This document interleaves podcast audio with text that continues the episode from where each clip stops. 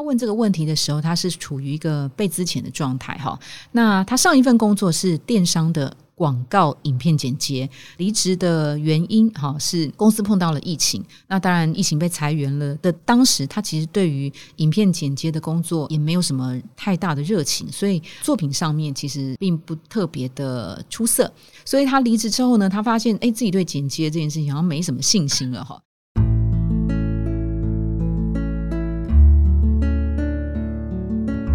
植牙诊所，帮你一生都精彩，从新鲜到退休。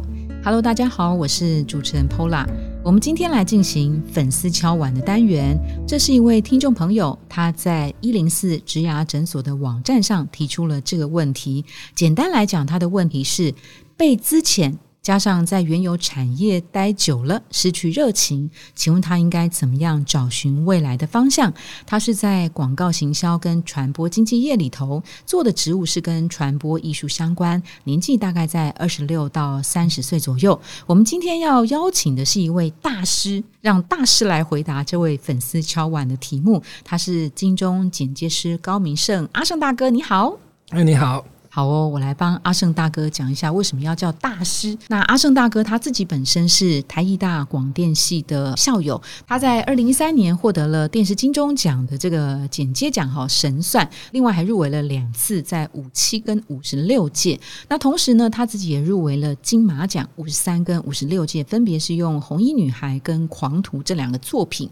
那在二零二二年也出了个人的著作。讲故事的这本书，好，那阿胜大哥有没有补充？这样够大声吗？可以可以可以，小帅小帅小帅，嗯，好，那我来跟听众朋友们，还有跟阿胜大哥来说明一下这位粉丝他目前碰到的困境。哈，他私立大学设计系毕业。啊，曾经出国交换过一年，哈。那出社会的时候呢，他就做影像的这个工作。那正值影像工作之外，他偶尔会独立接案，做一些平面摄影或是影片剪接，哈。他问这个问题的时候，他是处于一个被资遣的状态，哈。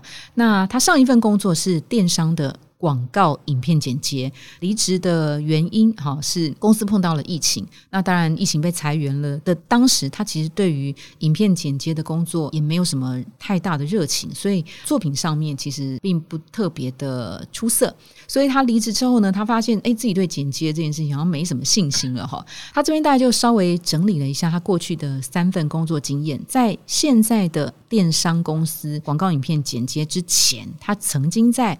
小型的影像工作室做后期助理一年两个月，也曾经在影像的新创公司做前期制作的实习生有五个月，那也在大型影像公司后期做调光助理七个月。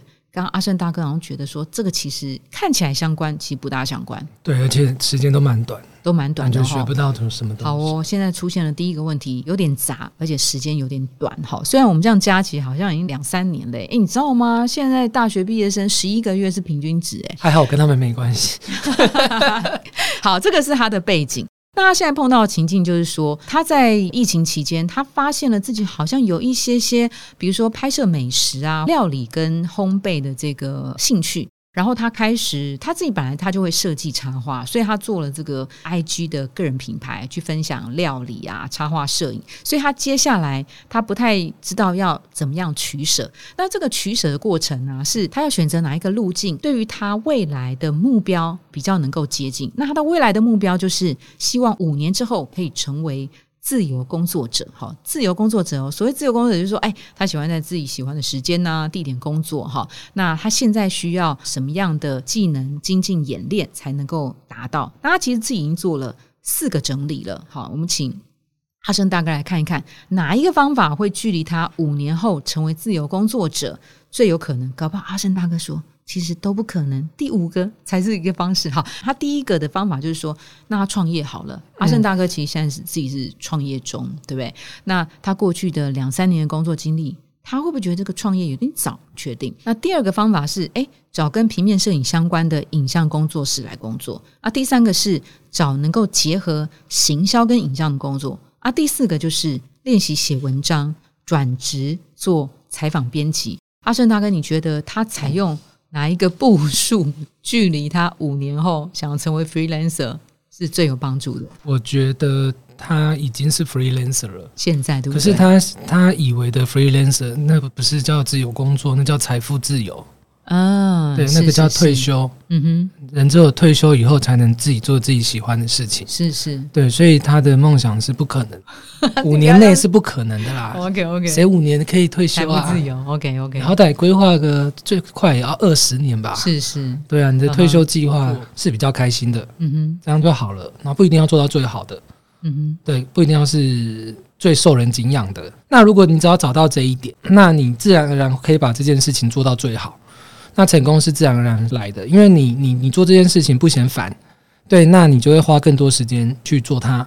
你甚至做这件事情是快乐的，那你你连下班都想学它，对，那你自然而然表现就会好。那成功是紧接着而来的。嗯哼，对，我觉得反而是我为了追求成功，那你刚刚自己讲的四件截然不相干的事情，你都愿意做，那其实你的心是空虚的。嗯啊，你你得找到这四件事情，我认为都可以做，但是你要自己去想说，你做哪一件事情比较开心。嗯嗯可那个开心不是偷懒哦，不是轻松哦，而是你付出劳力，有有点像爬山那样，嗯对，或者像运动那样，哼，你很累，然后很辛苦，但你还是觉得很充实、很扎实、很开嗯心，那我们才会说这个东西叫做叫做热情。是是那是但还是可以从这四个建议里面去去看。第一个是创业，哈，烘焙点心品牌做网络销售，我觉得这可以做啊，嗯，因为那个做网络品牌的话，你自己做宅配，其实成本不用高，嗯哼但不要贸然的去租实体店面，嗯因为那个成本就很高。高了，再来就是说，跟平面摄影相关的影像公司工作。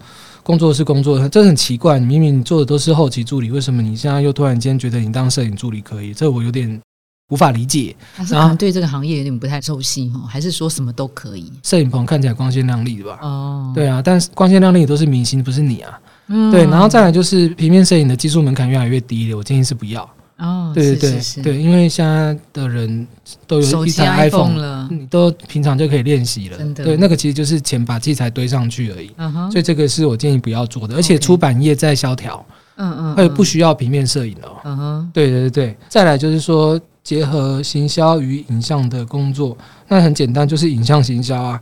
对，那你就要去找一个好的产业，例如说电影行销，是对对，而不是说只是你的公司的附属的部门，而是一个专属的行销公司。对，然后进去从头学习，也是一一个做法。对，哦然后练习写文章，转职做采访编辑，这个当副业来做就好不。要当那个就是出版业，你你该练习，你中学的国文课早就都练习完了，嗯哼你，现在才在练习，代表你对写作是没热情。是是，对对对是对，好，那所，以说会比较鼓励的是创业做那个烘焙点心的品牌，嗯但这个也可以当副业。嗯，对，然后主业是那个去行销公司上班，所以这是可以同时进行的。